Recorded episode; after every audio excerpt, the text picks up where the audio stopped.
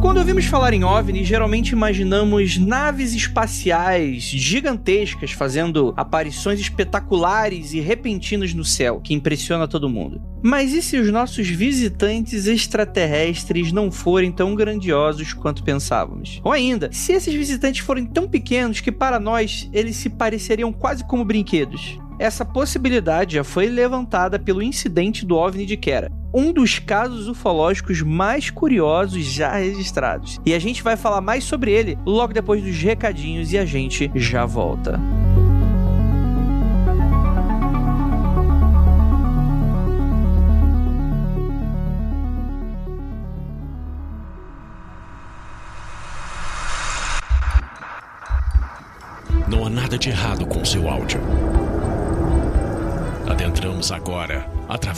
Seus sentidos. Estamos preparando você para o que vai acontecer nos próximos minutos. Além do que conhece por tempo e espaço, o contato com algo além. Não conte para ninguém e nunca olhe para trás, pois este é Mundo Freak Confidencial.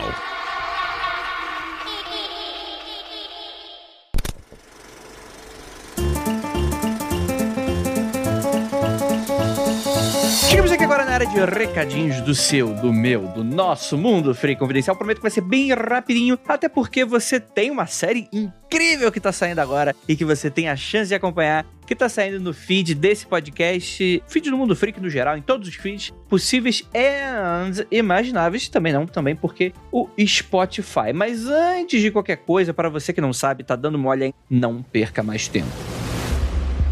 Último contato a nova série especial de Halloween del Mundo Friquito.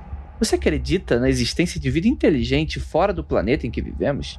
Você acredita que eles teriam a capacidade de chegar até aqui? E se eles estiverem entre nós, estudando e nos vigiando? Último Contato é essa minissérie de audiodrama no formato podcastal com cinco episódios produzidos por nós da Paratopia Podcast Storytelling. Em Último Contato conhecemos Roberto Vieira, um cético jornalista de política em posse do material de pesquisa de seu irmão Rogério, que era fascinado por discos voadeiros e supostos contatos extraterrenos. A série acompanha essa conturbada relação entre esses dois irmãos através de relatos muito curiosos, misteriosos e, por que não, assustadores de pessoas que acreditam ter experiências com seres de outros mundos. E talvez, apenas talvez, Roberto tenha esbarrado em algo muito maior do que a sua própria concepção de universo. No dia da publicação desse episódio, quinta-feira, em algumas horas estará ainda ao ar o último episódio de Último Contato e está sendo uma caminhada fantástica. Muito obrigado pelo feedback. E, ó, eu tenho um desafio para você. Você que tá. É isso mesmo, você, Roberto, você, é, Júlia, Rogério, mãe, não tem nome do personagem, mãe, tem sim. É, Cleide, Dona Cleide, você que está escutando agora esse podcast, você tem uma missão que é pegar o seu fonezinho de ouvido, clicar no play no primeiro episódio dessa série, colocar no ouvidinho de uma pessoa que você gosta muito. Três pessoas. Se você indicar esse podcast para três pessoas, eu vou lhe dar um beijo na testa, querido ouvinte. Se encontrar comigo ao vivo, Andrei, eu indiquei Último Contato mereço um beijinho na testa. Você vai receber um beijinho na testa. Então, muito obrigado para todos vocês que estão escutando, adorando, dando feedback, compartilhando. A gente precisa muito da sua força para que esse programa chegue no maior número de pessoas possíveis para a gente conseguir fazer as pessoas se apaixonarem por essa mídia podcastal, uma mídia que a gente consegue aí passar todos os nossos sentimentos, nossas emoções. Tá bom, gente? E além, é claro, aconteceu comigo especial. O último episódio da série de quatro episódios, afinal de contas, quem é o. Não sei se a gente vai responder. não sei, vamos lá. Se você vai gostar se a gente responder. Aconteceu comigo especial. É uma produção maravilhosa da gente também. Uma grande homenagem ao gênero slasher. E, cara, tá incrível esse final. Vocês não perdem por esperar. Lembrando a todos que o Mundo Free Confidencial é exclusivo do Spotify. A gente agradece muitíssimo essa casa maravilhosa que deu o ar da graça e convidou a gente pro programa do Spotify Podcast Academy, que a gente tá aqui com muito, muito prazer e carinho. Muito obrigado, Spotify, como sempre. Lembrando a todos, se você segue a gente já no Spotify, clique no sininho e receba as notificações. E para não me demorar muito, anúncios de quarentena. Anúncios de quarentena. Olá, me chamo Gabriel Santos e tenho 19 anos, sou artista em início de carreira. Eu gosto muito do trabalho em nanquim e retícula e tento simular isso no Photoshops. Estou aberto para encomendas e comissões em particular. Eu adoro desenhar monstros e criaturas asquerosas. E minhas maiores preferências atualmente no desenho são Oshimi Suzu e Tatsuki Fujimoto. Eu não conhecia, mas vou dar uma olhada. E cara, entrando aqui no Behance dele, aqui onde tem a Behance, Instagram, onde tem aqui todo o material de, de portfólio dele, vou deixar no link do post aí embaixo, você já sabe, no post desse episódio do Mundo Frio.com.br. E cara, muito maneiro, um estilo visual bastante único, bastante nanquim mesmo, né? Essa coisa mais sujona, assim, né? Com traços bem definidos. Gostei, gostei bastante. Então, para você que curte um pouco desse estilo, vá direto aí no nosso queridíssimo Gabriel Santos, que eu tenho certeza que vocês vão trabalhar juntos e você vai adorar ouvinte, caso você esteja precisando. Um grande abraço, força aí nessa pandemia. E é isso, meu querido. E agora? Bora para esse episódio que ele ficou divertidíssimo. Adorei gravar. E cara, vamos descobrir o mistério desse UFO agora no Mundo Freak.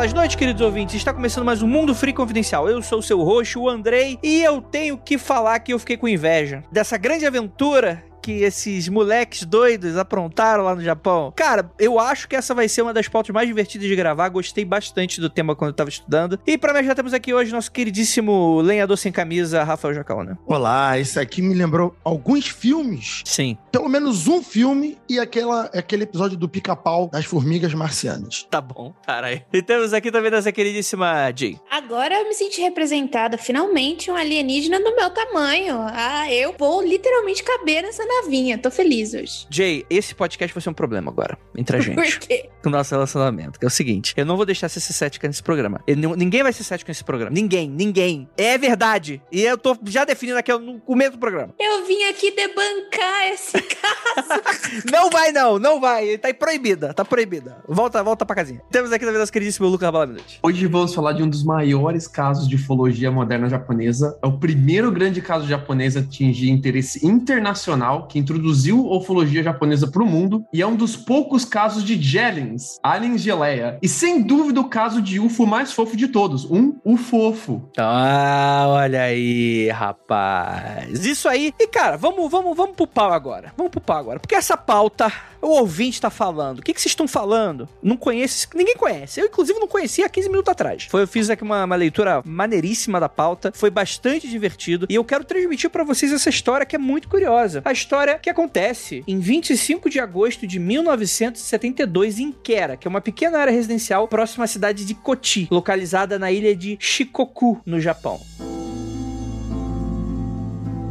Naquele dia, um garoto de 13 anos, o nome dele era Michio Seo, voltava da escola para casa quando ele olha para um campo de arroz, né, uma plantação de arroz, e lá no céu, assim, bem próximo do campo de arroz, ele vê um objeto metálico sobrevoando. Segundo o CEO, é um objeto que parecia um chapéu prateado de aba estreita, um fundo achatado e uma cúpula arredondada acima da aba. Ao se aproximar, o garoto disse que o objeto disparou um raio de luz em sua direção, e aí ele, mano, saiu correndo, igual um doido, falando, que porra é essa? Provavelmente ele não usou essa palavreado, principalmente porque ele não sabia português. Mais tarde, ele compararia os movimentos desse objeto quase como se fosse um morcego. Era um objeto bem pequeno. Assim, daqueles que você quase fecharia a sua mão em volta dele, né? Me lembrou muito, sabe aquele episódio de UFO do Chapolin? Que aparece ele.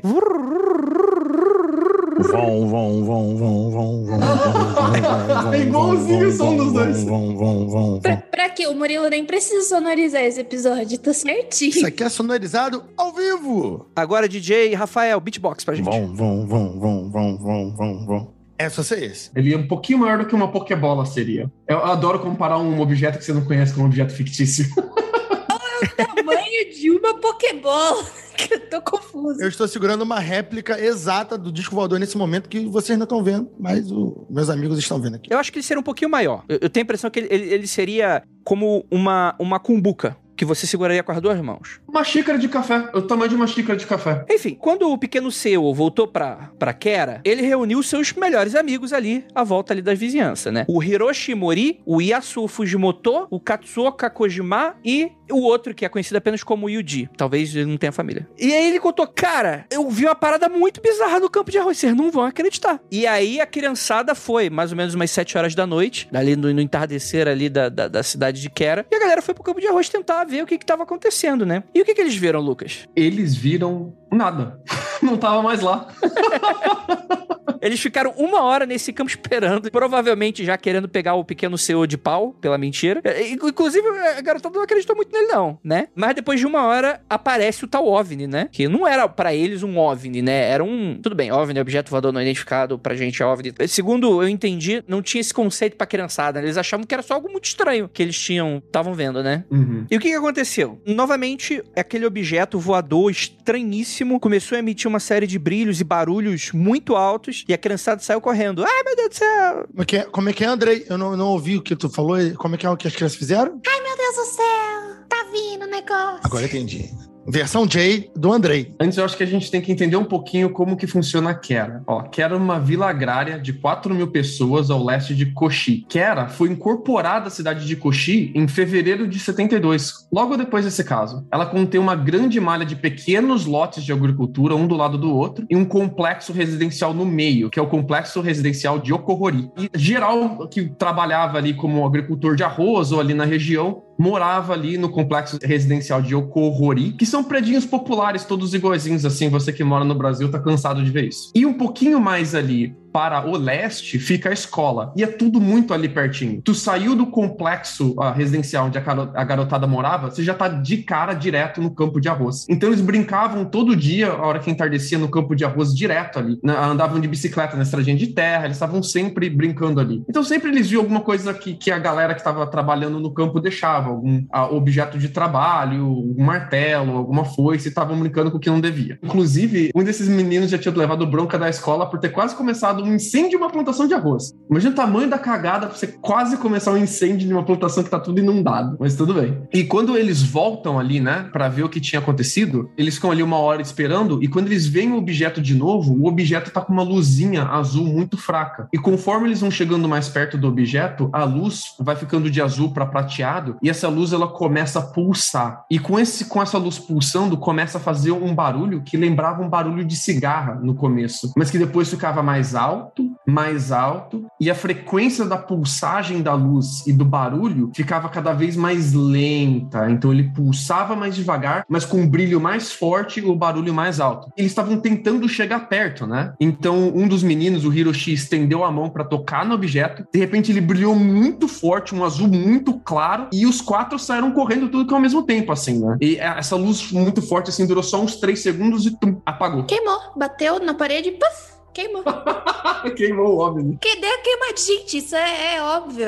Tipo, sabe quando você pega um- aquele brinquedo de criança que acende a luz, faz um monte de barulho, daí a criança vai lá e derruba. Daí o bagulho fica louco, acende de madrugada, você desligou o negócio e tá aceso de madrugada. Queimou. Aí começa a falar seu nome no escuro, né? Vem cá, vem cá, Joãozinho. Coloca a mão aqui. Mas é interessante que o próximo encontro deles com o OVNI só vai acontecer dia 4 de setembro. Um pouquinho mais de uma semana desse primeiro contato, né? Porque eles decidiram voltar pro campo de arroz e acabaram se deparando novamente com o OVNI, né? Que tava pairando no, no objeto. E- Esse OVNI, ele tem um rolê com esse campo de arroz. Ele gosta muito de um campo de arroz, por algum motivo. Carboidrato, é bom. Eu acho que a dieta dos OVNIs aí nesse caso era baseado em arroz. Então eles estavam indo ali e falando assim: olha, carboidratozinho aqui, vamos lá comer um arroz, vamos ver qual é dessa plantação. Teste de DNA no arroz.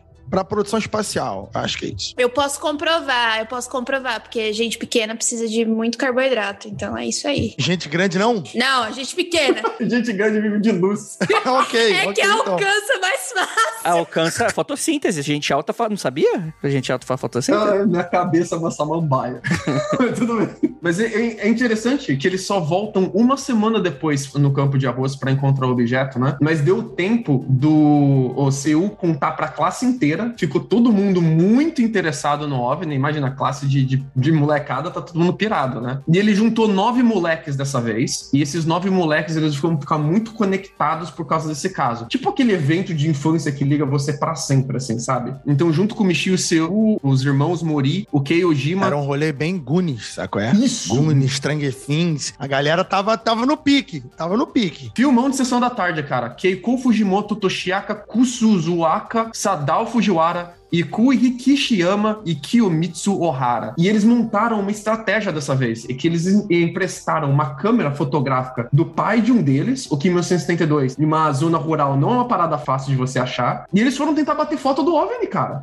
A gente viu e a gente vai provar pra todos vocês aqui na escola que é verdade. Vamos bater uma foto do OVNI. Cara, eu, eu aplaudo muito, assim, a, a força de vontade, a determinação deles. Muito maneiro, cara. É, a força de vontade e a falta de juízo, né? De criança né? É, criança é especialista nisso. E aí, os meninos, eles voltam a ver o objeto dia 6 de setembro, quando se dirigiu à plantação. E aí, a gente tem algumas fotos, né? O que é muito maluco, porque, tipo assim, ó, meu Deus, a ufologia não existem fotos boas, jovens. Temos aqui fotos boas, algumas, várias ruins, inclusive. Mais ou menos. Só tem uma foto de verdade desse incidente. As outras fotos são ah, reimaginações de documentários depois que viralizaram como se fossem foto do incidente. Ah, então foi fake news, fake news, tô, tô mandando. É, não, é uma confusão. É porque o primeiro documentário que saiu, saiu logo em 72 sobre isso. Os japoneses fizeram um documentário, assim, no evento praticamente, né? Então a primeira, única foto que a gente tem mesmo, dá pra ver o OVNI como um pontinho branco no meio do campo. E assim, galera, tipo, fotografia em 72, filme, câmera analógica, flash, criança brincando com máquina, no meio da escuridão, no meio do campo de arroz, nenhuma iluminação. Vai ser difícil sair uma parada boa, de qualidade. Então essa foto que é totalmente suspeita e muito difícil de acreditar,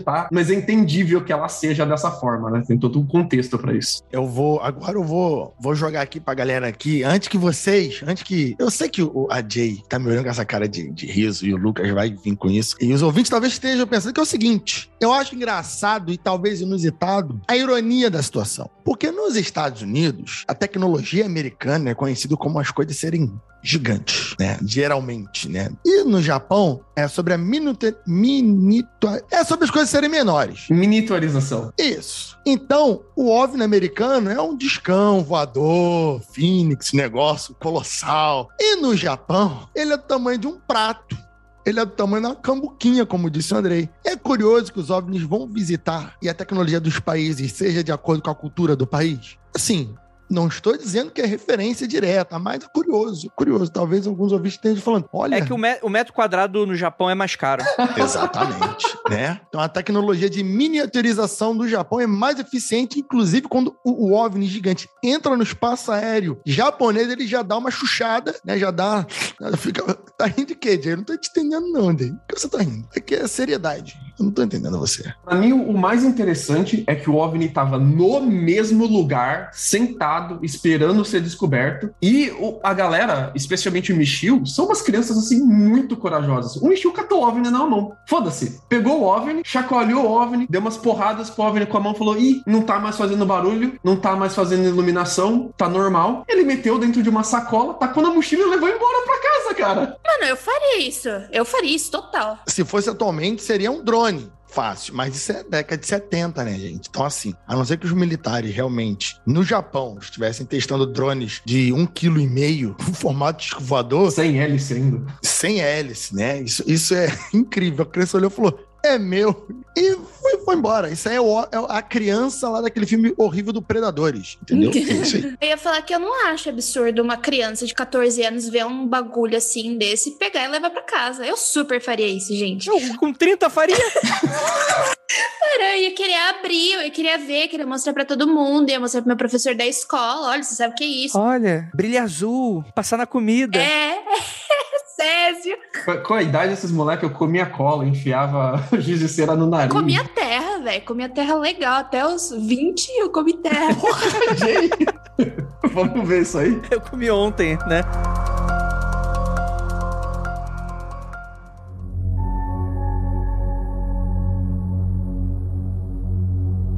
Mas um detalhe interessante de a gente continuar, porque essa história dos meninos levar o OVNI pra casa vai acontecer muitas vezes, né? É um, é um eterno papaléguas essa, essa história aqui. Mas é interessante porque nesse primeiro encontro em que eles estão com a fotografia, eles tiram a primeira fotografia, eles dizem que o OVNI tá meio desativado. Meio que ele tá meio flutuante, mas ele tá no campo, mas ele não tá emitindo luz. É quase como se ele estivesse num modo avião, meio adormecido, algo nesse sentido. E quando eles batem a foto, o OVNI se ativa, né? É, eles bateram a foto sem querer, inclusive. Eles não, não sabiam que o flash tava ligado. Eles foram bater, a- eles foram testar a máquina, eles não foram nem bater a foto do OVNI. E o flash acordou o OVNI e ele se levantou da terra e ficou flutuando no ar na frente deles. Aí ele Uhum. foi lá e pegou o OVNI. Boa, exatamente, exatamente. Bem, os meninos levaram pra casa e começaram a fazer um- toda uma investigação científica envolvendo martelos e. e ah, esqueci o nome, caralho. Mede algo. Trina, Não, régua. régua. Beleza, obrigado. Régua, chave de fenda, chave Phillips e martelo. É o- a ferramenta padrão de medição. Eu tô esquecendo o português, mas, mas não é porque eu tô aprendendo outra língua, não. É só tô esquecendo mesmo o- a única que eu tenho. Eles começam a medir, né? Então, segundo toda a investigação científica dos moleques, né? O OVNI teria 20 centímetros de diâmetro, o que é bastante pequeno, né? O diâmetro é o dobro do raio, né? Então você vê que, tipo assim, a palma da tua mão, como a Jay tá colocando aqui pra gente, né? É, é 20 centímetros é, é grande, Lucas? Você, você acha grande 20? Dá, dá, dá pro gasto, André. O rapaz. Se você tá dizendo.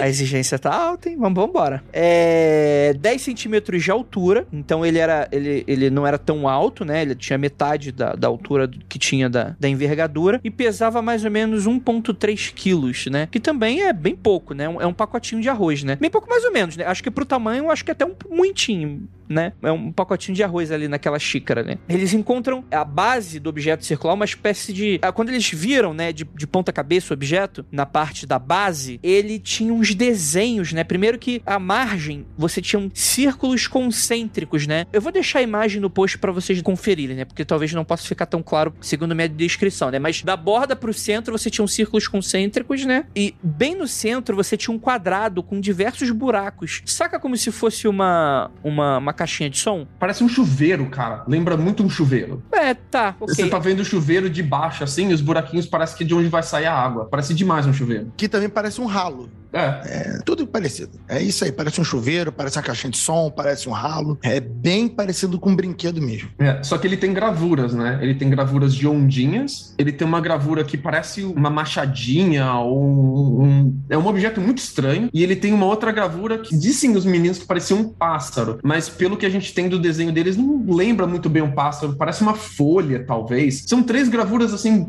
difíceis de decifrar, que não parecem com nada muito claro, assim, né? Não, o que chama muito atenção mesmo são os buraquinhos, né? Dentro do quadrado, no centro do, do, do objeto, tem vários buraquinhos. E esses buraquinhos lembram demais uma caixa de som, um chuveiro mesmo. Uma coisa que eu acho interessante, adicionando aqui um- um- uma informação que talvez estejam pensando, é que é bem comum em histórias de, de OVNIs existirem gravuras nos OVNIs. Se você pegar vários relatos de objetos, as pessoas que tiveram contato mais próximo dos OVNIs, existem gravuras e às vezes são desenhos que não dá para saber como é que é, como se fosse uma língua desconhecida. E isso é uma coisa interessante. Gravuras que, por quê? A lataria de um OVNI teriam gravuras em forma de alguma língua. Código de série. É, muitas vezes são a lataria tá só de um lado, as gravuras, às vezes está em torno do objeto. Então é, é interessante também, parece um código. Será que é uma magia que faz ele, ele voar, ele se mover? Então por isso tem um código ali. Vai se saber, né? A Jay fica rindo pra mim, não sei porquê. É que a gente,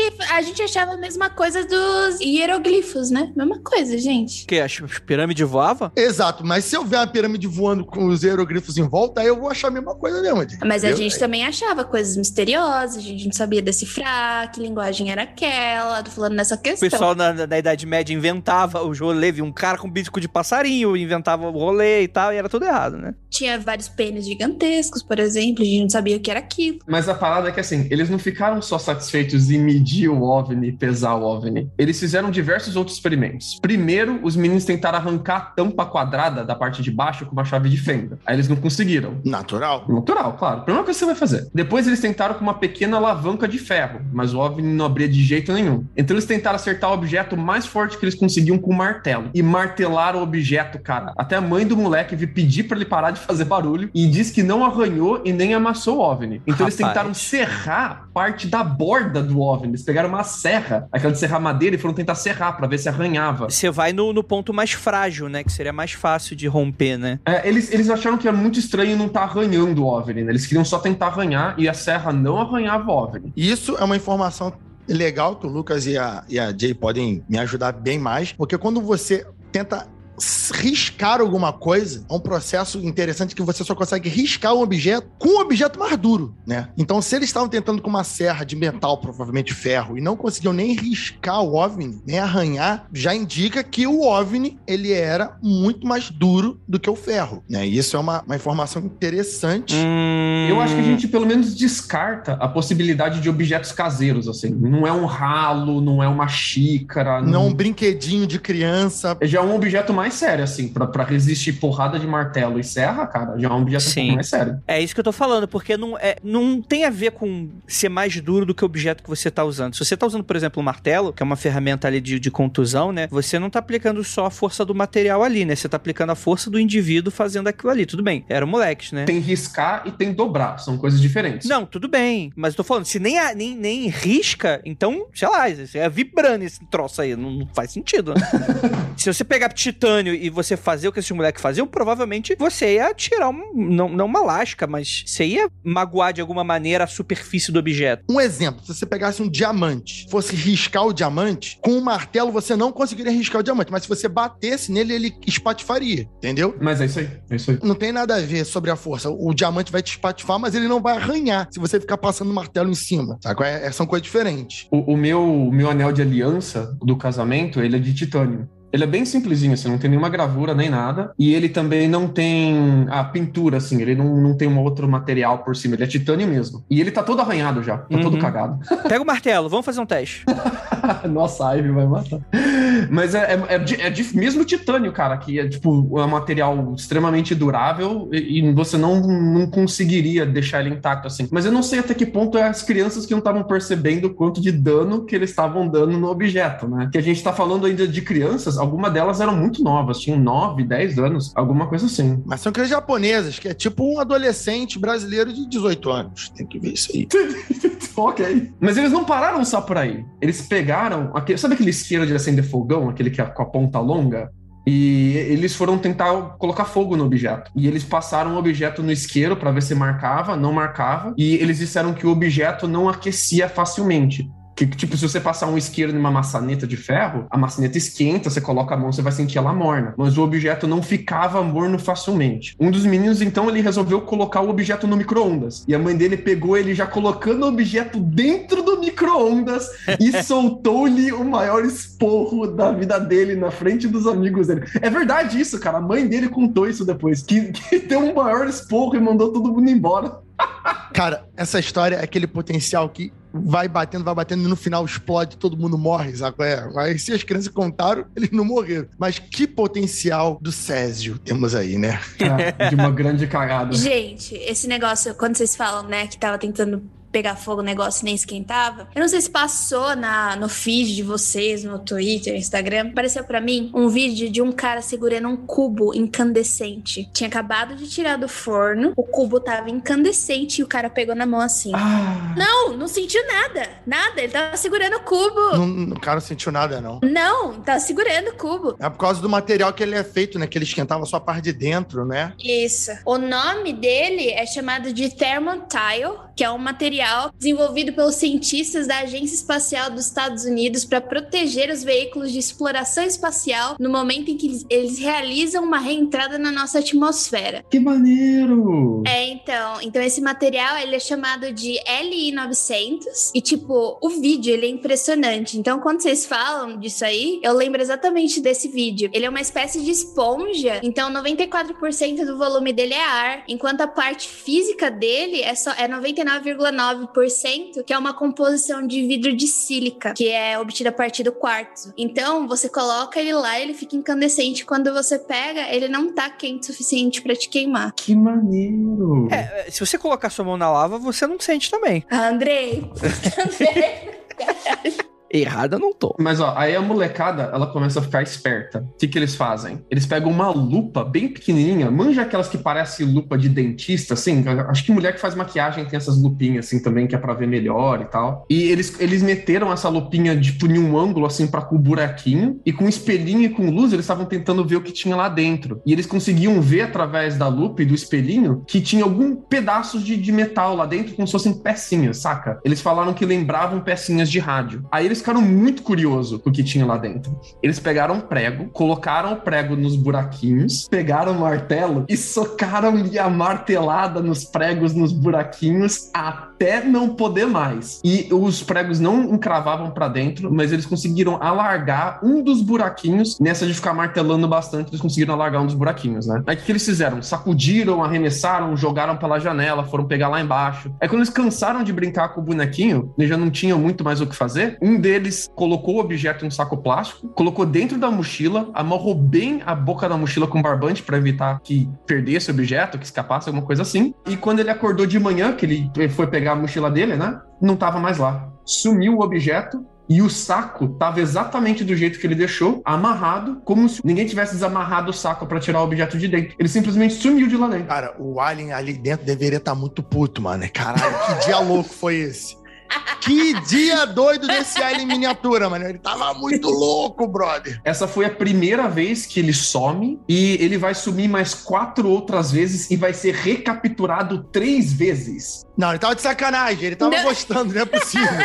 Não é possível. Mano, os caras, eles vão lá perseguir. A gente vai caçar esse OVNI. E eles têm uma hora que eles falam assim: a gente tem certeza que ele tem medo d'água. Então a gente vai capturar ele usando água. Eu, tipo, como que eles chegaram Nossa nessa Senhora. conclusão? Eu fiquei tipo, será que eu tava no campo de arroz? Não foi só eles que notaram o objeto. No- na noite que ele foi visto a primeira vez, 20 outras crianças da escola viram o mesmo objeto. E eles começaram a conversar. E eles perceberam que o objeto só apareceu depois que uma chuvinha passou. Então eles pensaram: esse objeto tem fraqueza à água. Porque ele não estava aqui quando estava chovendo. A criançada estava toda brincando na Uhum. chuva e não tinha um objeto. Aí quando parou de chover, ele apareceu para todo mundo. Então eles pensaram, vamos trazer alguma parada com água. Então eles trouxeram um balde d'água e pano molhado. E eles, quando eles perceberam que o objeto tinha sumido, né? Eles voltaram no mesmo lugar e tava lá de novo, pela terceira vez. O mesmo objeto no mesmo lugar. E eles pegaram o objeto com pano d'água, jogaram água dentro do saco, tacaram o objeto lá dentro, amarraram o saco, tacaram na mochila e levaram pra casa de novo. Essa brincadeira aí, como o Lucas falou, foi mais ou menos umas três vezes. Tem o, o lance lá que o pai do, do CEO também chegou a ver o objeto, né? Ele não deu importância, achou que fosse um brinquedo, qualquer coisa disso. Depois ele fala que se arrepende, né? De não Uhum. ter ido, principalmente pra proporção que o caso tomou, né? Quando eles levam o OVNI pra casa pela segunda vez, eles estão muito preocupados que o OVNI sumiu a primeira vez. Então eles têm que bolar uma ideia do OVNI não sumir de novo. Então essa ideia do saco com água era pra deixar ele neutralizado, essa era a ideia deles, né? Então eles colocaram o saco com água debaixo de uma pilha de almofadas e sentaram em cima. E eles passaram a noite inteira revezando quem ficava sentado em cima do OVNI,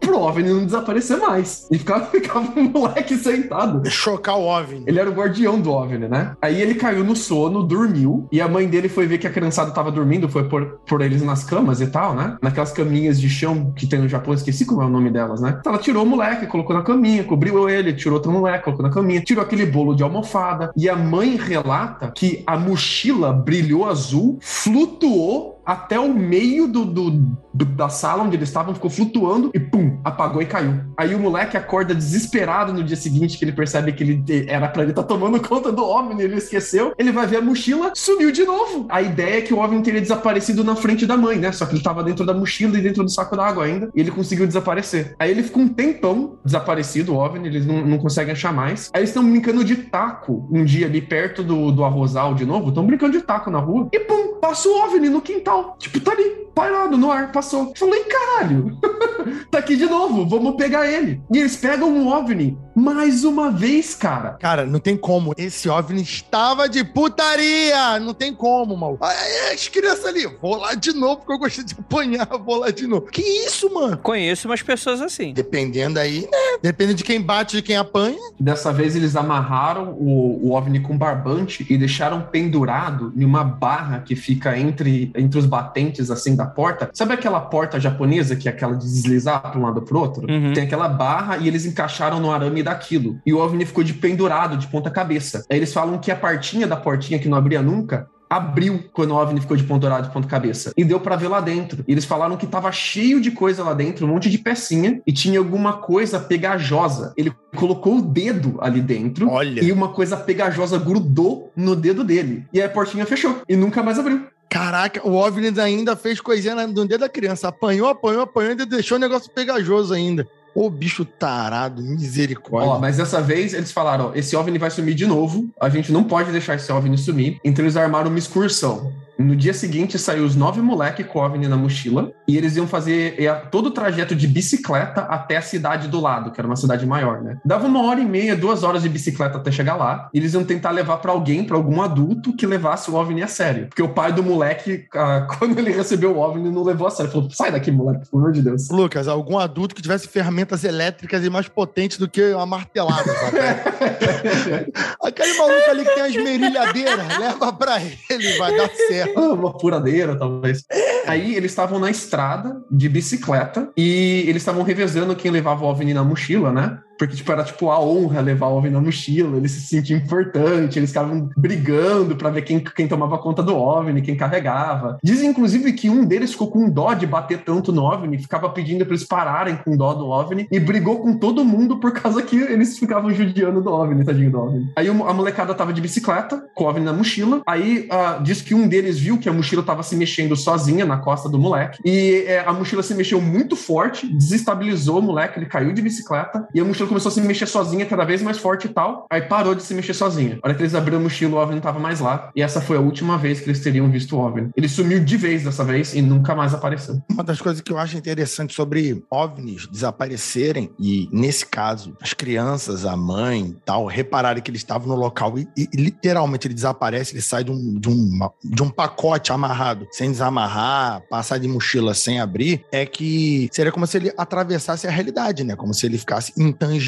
e transpassasse as coisas. Isso faz algum sentido em termos de, de, de viagem espacial como que passa grandes distâncias espaciais e tal. Então, dentro da ideia que isso é uma realidade, esse tipo de tecnologia faria sentido para o propósito de viagens espaciais e tudo mais. E imaginar que um grande objeto, um OVNI mais convencional desse que a gente conhece das histórias americanas, dessas que a gente vê em relatos de todo mundo, né, possui também uma capacidade semelhante, isso explicaria, por exemplo, como que os próprios ETs invadem casa de pessoas, que dizem isso também, que você, pessoas que são abduzidas reparam que o alien entra na sua casa e sem abrir porta, sem abrir janela, né? Então seria também essa tecnologia de intangibilidade, de teletransporte, o que seria exatamente, mas tem uma, uma correlação de, de relatos aí sobre esse tipo de habilidade. Eu vou falar uma coisa que pode parecer zoeira, mas é sério. Que ano que saiu Jaspion? Porra, aí, aí... Não, é o tipo de calma aí. pergunta que você não faz, né? Você joga no Wikipedia, pelo amor de Deus, Não, né? mas é, foi ele que. Eu não manjo muito, mas foi ele que originou o Power Ranger, certo? 85. Jasper é de 85, segundo o Google. Mas tem Ah, anteriores. Tem anteriores? Não, o, o Ultraman, ele é dos anos 60, ele é de 66. Mano, National Kid. National Kid é de década de 60 ou 50. National Kid é de 1960. Não parece aquele momento que, tipo, ele, o, o bichão tá lá e de repente o bichão aparece? Que vai- Sai até umas luzinhas? É. Não parece? Porque toda vez que ele fala, tipo, olha, desapareceu e apareceu em outro lugar. Desapareceu e, e apareceu em outro lugar. Me lembra muito isso. É por isso que eu perguntei que ano. Porque. Será que eles não tiveram assistido e daí ficou ali impregnado no cérebro deles e eles estavam, tipo, falando uma alusão a esse tipo de desenho? Porque era muito famoso. Desenho de robozão no Japão, né? Que desaparecia e aparecia em outro lugar, né? Aparatava, basicamente. Mas o Jaspion já tinha robozão? O, o Jaspion não, mas o Ultraman tinha. O Ultraman era inteiro já de robozão, e desde, desde 66 já. Inclusive, o meu sobrinho, isso em 2021, ele, ele curte, ele tem 6, 7 anos, não, tem 6 anos, e ele curte muito Ultraman. E eu não sabia que Ultraman existia, que pra mim Ultraman era uma coisa velha já, né? Muito ultrapassada. Mas tem, tem uma série por ano do Ultraman desde a década de 60, cara. E, tipo, um universo de monstros e tipos e galáxias. Tipo Pokémon, sabe? Tem mil de monstros diferentes e ele tem a coleção dos monstrinhos do Ultraman e tal. E quando ele tá brincando, ele fala muito isso. Ah, esse daqui apareceu, ele veio da galáxia tal. Ah, como é que ele veio? Ele se transportou daquela galáxia pelo raio de luz. Esse daqui veio do, do universo que fica debaixo da Terra. Como que ele veio? Ah, abriu o chão e ele se transportou de lá de baixo.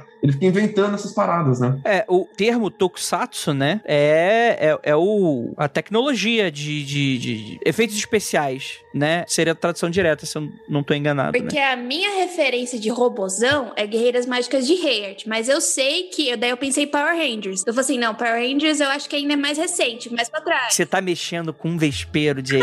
tu tá comparando Tokusatsu com Power Ranger. Eu não tô comparando, é só o que me lembra. Tipo, se é parecido ou não é parecido, não sei, gente. Eu não assisti, eu só, só vejo meme, tá? Nunca assisti Power Ranger, nunca assisti Sim, já. mas, mas lembra um pouquinho, sim. Acho que lembra o estilozinho. É interessante isso, né?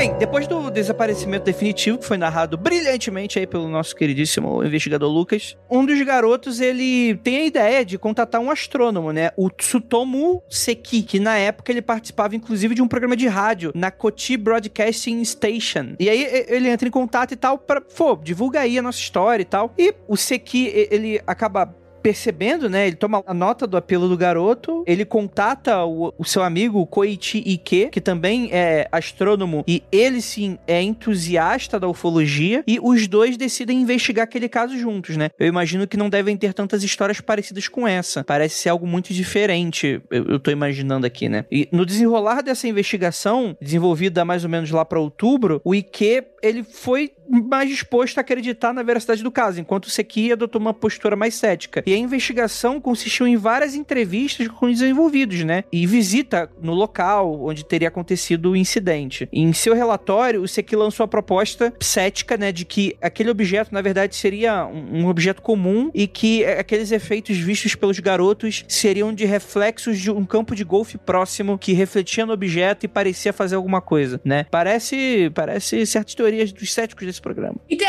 falando céticas, deixa eu já lançar minha teoria cética. Porque se alguém aí lembra do fatídico episódio ET Glu e outras farsas ufológicas com o nosso querido Fábio Catena, a gente fala de algumas farsas ufológicas, ou hoax. E eu não lembro direito se essa farsa foi dita, eu não tive tempo de revisar o episódio, tipo, voltar e ouvir, mas eu lembro que eu escrevi sobre uma farsa ufológica em 1962, 67, desculpa, em algumas cidadezinhas ali da Inglaterra. Sim, eu lembro desse caso. É onde foram encontrados seis, seis, não um, seis navinhas. Eram maiores e pesavam 45 quilos, só que muito parecidas com a descrição desse caso. Por quê? Porque a composição dessa, a gente tava ali batendo na composição, batendo na composição. Esses caras foram dois estudantes que fizeram esse, esse experimento sociológico aí para levantar dinheiro para a universidade deles. É, esses estudantes, eles criaram um design que ele não podia ser imediatamente reconhecido como humano. O que, que eles fizeram? Eles criaram moldes de gesso para criar duas tampas feitas de plástico, de lã de vidro e metal. E depois eles colaram. Só que quando eles foram colar as duas, as duas tampas, o que, que eles fizeram? Eles fizeram uma mistura de farinha de trigo com água que fermentava conforme o tempo e a, e a exposição à luz do sol, esquentava e ficava fedorenta, saindo uma gosma. E daí ninguém sabia o que era aquilo, todo mundo tava acreditando que era OVNIs, OVNIs, OVNIs, e eles espalharam por seis cidadezinhas. Seis não, foram cidadezinhas diferentes ou então próximas ali da Inglaterra, do sul da Inglaterra. E daí foi um experimento que eles fizeram para levantar um dinheirinho para a universidade. E isso foi em 1967. E o nosso caso é de da década de 70. Então não é uma coisa impossível de tipo alguém tá ali querendo criar alguma coisa para enganar os moleques, entendeu? Nossa, bora ver o que, que esses moleques vão fazer com esse esse brinquedinho aqui. Aqui. Vamos ver o que, que tá acontecendo. E daí, sei lá, a pessoa soltou, perdeu, não sabe para onde foi e acabou não vendo o que tinha acontecido. É, isso levaria em conta que os moleques exageraram no, no, no, no gelatos, né? Mas criança, né? Não, não é um tipo de coisa é, muito. É, não tô, é, não tô entrando em consideração de que são crianças de 14, 13, 12 anos, né? Você, óbvio que você exagera. E até você não sabe direito que depois que passa um tempo, você não lembra mais direito o que aconteceu, né? Então eu não tô levando em consideração isso. Eu estou levando só em consideração de que há um tempo atrás, não necessariamente nos Estados Unidos, mas sim na Inglaterra, aconteceu isso sim. Então não é uma coisa impossível dos japoneses uhum. já terem criado ou não. A parte da geleia é, eu acho muito curiosa, né? Porque ela não é uma parada que você espera de, um, de estar tá dentro de um objeto de metal. Ela veio para mim do nada nessa história. Do nada eles abrem e tem uma geleia lá dentro. Uma parada gosmenta, né? Isso me pegou de surpresa, assim. É interessante porque depois dessa, dessa investigação, né? Foi para um programa de repercussão nacional nessa história, né? O Mokuyo Special, o Fotakuban, que foi o ar em 10 de outubro de 1974. E isso projetou essa história pro Japão inteiro e meio que criou uma febre ufológica no Japão nessa época. É muito interessante como esse caso é importante lá, dentro desse, desse cenário, né? Uhum. E aí umas coisas interessantes, né? Em maio de 2004, quando a revista UFO Comics publicou essa história recontando esse incidente, o OVNI que era foi introduzido a uma nova geração de entusiastas de ufologia. Então ele, ele meio que foi, mornou e voltou de novo, né? Então é muito interessante. Tem mangá, óbvio, mas tem mangá de tudo no Japão, né? Vamos para as teorias aí. O que, vocês acham aí? É, Rafael Jacaona, pra gente encerrar esse episódio. Olha, é, lembrando aquele filme aí, O Milagre Veio do Espaço. É isso tá? aí. Eu perguntei no Twitter, o pessoal me ajudou aí, muito obrigado. Milagre Veio do Espaço, eu acho que tem um rolê aí, cara. Os OVNIs, porque os OVNIs têm o mesmo tamanho, né? Tem um tamanho assim, tudo bem, tem um ZT assim, do tamanho da Jay? Tem.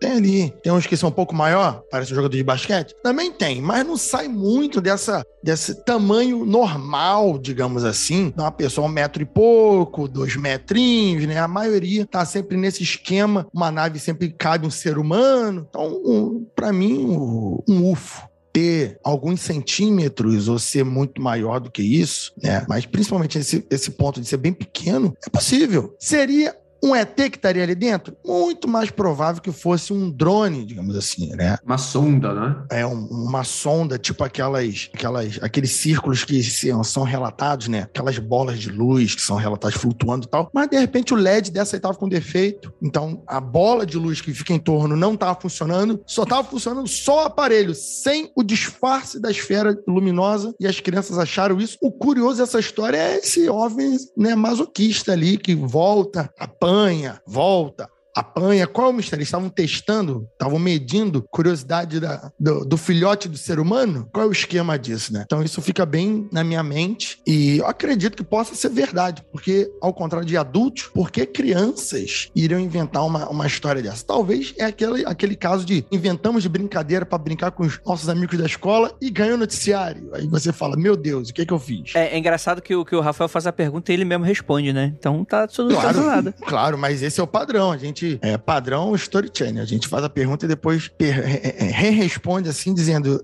talvez, quem sabe. Ninguém pode me xingar que eu chamei o OVNI de brinquedinho de criança, porque o próprio Rafael acabou de falar que a luzinha fusível deu problema. Não, mas se forem te xingar, não vai ser por isso, Isso aí você fica tranquilo. fica relaxado.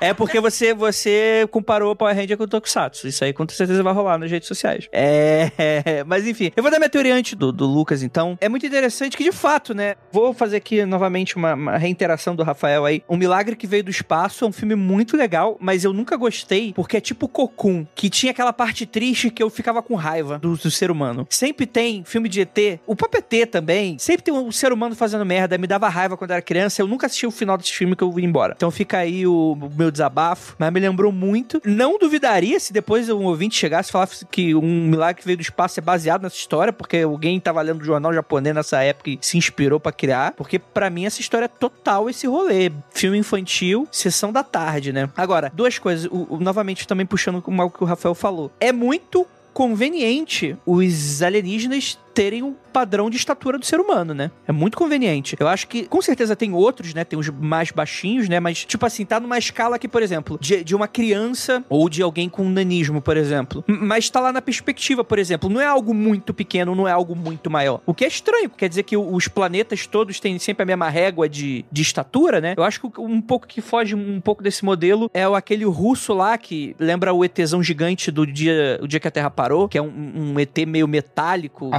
resposta believer para esse problema, André, não é que aliens de outras estaturas não existam, mas eles não vêm na Terra porque a gravidade da Terra não é própria para eles, né? O que determina a altura dos seres no planeta é a gravidade. Então, se você é muito pequeno, você vai sofrer aqui na Terra. Se você é muito grande, você vai sofrer aqui na Terra também. Então, viriam para cá só os aliens que têm estatura própria para não passar mal aqui, tão mal aqui, né? E por que eu existo? é, tá. Não, mas tá. É, mas é, fica mequetrefe, né? É aquele argumento de que usa bengala. Porque, tipo assim, né? Por que, que o ET ia vir pra cá? Que tem bactéria, que pode ameaçar a biologia deles. É, é, é um, a gente tem um gás aqui que é o oxigênio, que a gente não sabe se eles respiram. Tem brasileiro na Terra? Por que você vai vir pra cá? Cara? A gente não sabe, por exemplo, os raios ultravioletas batendo aqui se é algo prejudicial para eles, se na Terra dele a atmosfera é diferente, protege mais ou protege menos. Fora que essa explicação é o seguinte: tudo bem, ele falar algo do tipo, né? O, a explicação dele vai ser algo do gênero, como eu já ouvi também, mas tem aquele pequeno detalhe. A nave deles não vem pra Terra também, sabe? O ET é muito grande ou muito pequeno, raramente tem essa. Uhum. Então, se ele tá dentro da própria nave. Não teria problema, né? Ele não teria problema. Afinal, ele viaja no espaço, não seria a gravidade de um planeta que iria esmagá-lo. Sim, sim. Ou que iria ser muito leve. Então, teria também esse, esse sentido. Mas uma coisa que a Jay falou também que é muito conveniente dentro desse cenário é que, de fato, né? Ele é um OVNI que você esperaria aparecer na década de 70, né? Onde que crianças olham por dentro e ele tem mecanismo como se fosse um relógio, um brinquedo ou um rádio, né? Quer dizer, isso não tem qualquer parecer hoje em dia na ufologia convencional, né? Não é algo que é reconhecível com microchips ou, ou talvez transistores ou coisas desse sentido, né? Algo que poderia, tipo, com pequenos objetinhos e mecanismos, né? Isso é algo que, por exemplo, eu esperaria ver de uma série Tokusatsu da década de 70 no Japão, por exemplo, né? Então é, é o tipo de coisa que é levado a se considerar. Então eu, eu acho que esse caso que realmente existe uma, uma questão aí da criançada. Eu não acho que isso é tão relevante assim porque as crianças em nenhum momento chamam o objeto de OVNI. Hum. A gente batizou ele de um fofo depois, o fozinho fofinho, mas eles não chamam o objeto de OVNI. Eles nem estavam pensando nisso. Quem foi falar sobre a ufologia com eles foi o pai de um dos moleques depois, que deu a dica para eles: olha, isso parece um objeto que veio do espaço. Aí eles, putz, um objeto que veio do espaço. Elas não estavam nessa sanha de chamar de OVNI. Aí depois, quando vem o ufólogo, aí passa a ser o evento ufológico, né? Mas até então eles não estavam pensando assim assim. Eles pensavam até que podia ser uma parada da natureza, cara. Porque quando eles veem o, o objeto pela primeira vez, quando o Michio Su viu o objeto pela primeira vez, ele falou que parecia um morcego, que ele se movia como um morcego. E por muito tempo eles achavam que era tipo alguma coisa da natureza, assim, tipo um, um monstro da natureza, um bicho da natureza. Uma parada talvez até mais folclórica na cabeça deles, assim, né? Depois que veio essa pegada de ufologia. Mas não necessariamente, Lucas, quando eu falo que, tipo, esteja populando na cabeça dele os desenhos que eles possam ter visto, que eles estão achando que é OVNI. Eles podem ter achado que é um monstro, monstro pode ter né? achado que, entendeu? Não necessariamente eu tô falando que, ah, meu Deus, eles acham que veio de outra galáxia. Não, eu tô trazendo, tipo, essa analogia do desenho de alguma coisa, literalmente, de sair de um lugar e ir para outro sem explicação, não importa o que ela seja. Porque também o, os heróis conseguem fazer a mesma coisa. Ah, preciso enfrentar um monstro. Vamos lá. Daí, tipo, depois eles estão num lugar e não tem explicação. Como é que eles fazem? Vamos lá! Vamos lá! É a utilização da ficção científica que eu gosto. Eu não, você não precisa me explicar por que, que o cara foi de um lugar para o outro. Ele só foi. E é isso, você precisa aceitar, entendeu? Mas eu, eu gosto muito que é, é, ele é pequeno comparado aos OVNIs normais, então ele é bem diferente. Ele é uma geleia por dentro, o que é muito inesperado de um objeto que você estava pensando que é uma máquina, uma sonda, peças de equipamento eletrônico, alguma coisa assim. E, então ele é muito inusitado, assim. E dentro do, do populário dos OVNIs, os casos de ufologia, ele é extremamente diferente. E por isso, assim, eu acho que ele merece uma atenção de, de ser levado um pouco mais a sério. Até porque a, a, tem dois adultos que testemunharam a, a partes do incidente, né? Você tem o pai que viu o OVNI de fato e pegou o OVNI na mão de fato, apesar de ele não dizer que é um objeto de outro mundo, né? Mas ele pegou o OVNI, então de fato eles estavam brincando com alguma coisa. E você tem a mãe que vê a mochila azul brilhando no meio da sala e de repente ela para de brilhar. E que até hoje ela, ela disse que achou que era um, uma criatura, tipo, criatura da floresta, assim. Porra, caralho, o que, que tinha no Japão nessa época, bicho? Cara, se você viu uma parada sobrenatural no Japão a, agrário, yokai. Ele, ela, ela atribuiu algum espírito da floresta, alguma coisa assim, e, sabe, foda-se. E, e Yokai Pinico. é, eu Yokai Pinico, já era. E próximo dia, vamos lá fazer bolinho de arroz. Então, então, assim, eu não acho que seja um UFO também, tá? Eu não, não acho que a gente possa cravar no UFO, mas eu acho que a gente tem que levar esse caso um pouco mais a sério. Eu não acho que possa só, só dizer, sabe, crianças e já era. E talvez o que eu goste mais nesse caso é o fato de que, tipo, ele virou uma parada que a região tá no mapa por causa disso e envolve todo mundo em volta disso, assim, sabe? Tipo, virou aquela galera desse caso, assim. Eles se encontram para falar desse caso, tipo, eles são amigos para sempre por causa desse caso, que é uma coisa muito de filme de sessão da tarde que eu acho muito fofinho e que, sei lá, cara, tipo, muito wholesome, assim, muito bonitinho eles eles estarem em volta disso. A história tá pronta, né? É, muito fofinho, cara. Inclusive, porque não vira filme esse, esse caso? Podia muito bem fazer um filme maneirinho dele, né? Pois é, não, não precisava nem de tanto efeito. E aí, ouvinte, o que, que você acha dessa história? Você acredita no OVNI de Kera? Deixa nos comentários, comente também nas nossas redes sociais. E é aquilo, não olhe para trás.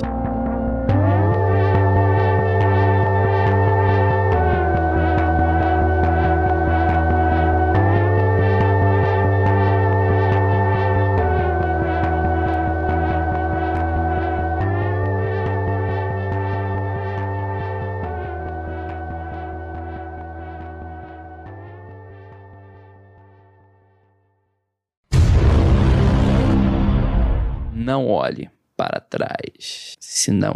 Lá vem os rival, eles estão tremendo. Lá vem os rival, eles estão tremendo. Quer desafiar? Eu não tô entendendo. Caiu aqui em quero, vai voltar com a chota ardendo. Recording O maluco stop. o, o baile de família.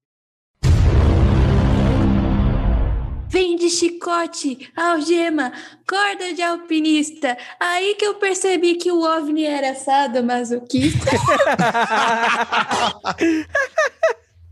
Vai estar no podcast sim, vai, mas é extra, Murilo.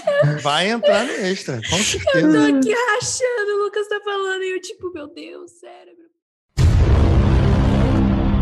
É que eu fui atrás do produtor daquela série especial, o UFO Tokuban, que é o Shun Yao. Eu procurei mais sobre o Shun Yao, não consegui encontrar quase nada sobre ele, mas eu encontrei sem querer uma entrevista onde o Yao tentava conversar com o Kubrick sobre o Iluminado em no- 1980. O Yao tentava fazer entrevista via telefone, mas a ligação do estúdio estava caindo muito. Aí ele consegue conectar com o Kubrick ligando do orelhão no meio da rua. Só que o Kubrick, ele não estava entendendo nada que o Yao estava falando, porque a ligação estava ruim, tava com o barulho da rua e o Yao tinha sotaque carregado, né? Tava tentando falar em inglês com ele. Aí tem um momento que o Yao percebe que a entrevista não tá dando mais certo. E aí ele liga o foda-se pra entrevista e ele começa a fazer entrevista com o público em nível maluco. Ele abandona o, o tema O Iluminado de Terror e eu queria que a Jay fizesse o papel do Kubrick e eu faço o papel do Yao. A entrevista fica assim, ó. Eu, eu, vou fazer um, eu vou fazer uma pessoa bem insuportável, que eu imagino o Kubrick bem chato. eu vou ser o Yao entrevistando o Kubrick, então vamos lá. O que você acha de poderes sobrenaturais? Quer dizer o que eu realmente acho disso? Sim, sim. Não sei. Acho que tem havido tantas histórias e relatos interessantes de pessoas que tiveram experiências ocultas. É um pouco como um astrônomo famoso que estava falando sobre a vida no universo, sabe, né? O mundo e o universo, ele disse. Eu acho que existem, mas em ambos os casos, eu acho que a ideia é impressionante. E acho também que ficaria surpreso se houvesse, e ficaria surpreso se não houvesse. Ah, você tem algum tipo de habilidade paranormal? Ah, pode repetir, por favor? Você tem algum tipo de habilidade de poder sobrenatural? Não, não. Mas eu gostaria que eu tivesse. As pessoas dizem que você, Kubrick, tem poderes sobrenaturais, como de prever o futuro, ler a mente dos atores e mentalizar imagens de outra dimensão. Olha, eu gostaria de poder dizer que tenho poderes sobrenaturais. não, acho que eu não tenho. Apenas tento fazer o melhor que posso esperar que as pessoas gostem. Sim, sim. E o que que você acha de OVNIs, discos voadores? Você acha alienígenas de outro planeta estão vindo visitar a Terra? É, eu, eu realmente não decidi ainda, sabe? Mais uma vez, pertence a essa categoria de histórias que é quase impossível de acreditar. E, no entanto, ao mesmo tempo, alguns dos avistamentos são tão extraordinários, as pessoas que os viram parecem tão respeitáveis, e além de qualquer suspeita, que só se pode dizer que eu gostaria de acreditar. Conta depois a, a, produtora que trabalha com o Yao que ele estava para chamar o Kubrick para participar de um documentário bem Peak History Channel 2021 sobre ufologia e que ele queria que o Kubrick comentasse sobre que era, mas a produtora meteu a mão nele, na, no ombro dele e falou: pelo amor de Deus, não faz isso, é o Kubrick que você está conversando. E ele voltou a falar de Iluminado depois. muito bom. Muito... mundofreak.com.br